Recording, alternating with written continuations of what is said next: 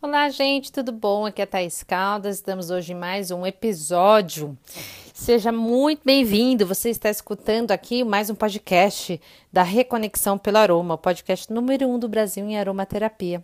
Obrigada por estar aqui. Hoje vamos falar do óleo vegetal de calêndula, da calêndula officinalis. A flor de calêndula pertence à mesma família da camomila do girassol e da arnica. Seu nome vem do, do latim calendae, que significa o primeiro dia de cada mês, de onde se originou a palavra calendário. Recebeu esse nome pois floresce no início da maioria dos meses do ano.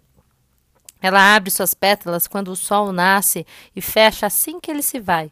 O óleo é extraído por maceração em óleo e o óleo vegetal ele é rico em fitoesteróis, ácido salicílico, carotenoides e éster faradiol, que possui propriedade anti-inflamatória.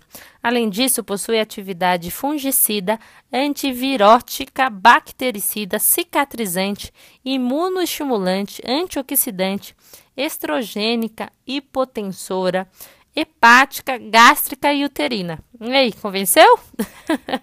então vamos lá. As indicações para saúde.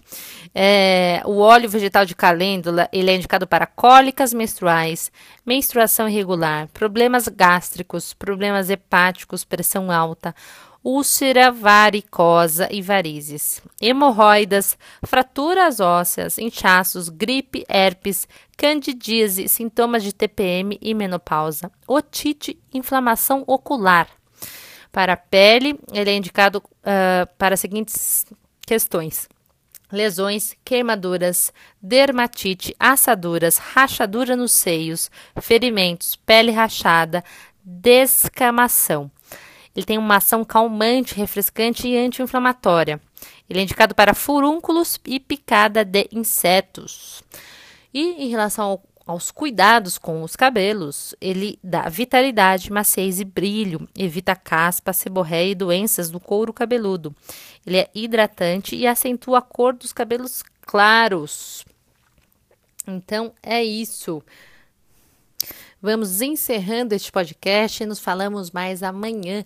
Se você achou essa informação útil, compartilhe e leve mais saúde, bem-estar e qualidade de vida a mais pessoas. Fico feliz que você ficou comigo por aqui e até amanhã. Grande abraço.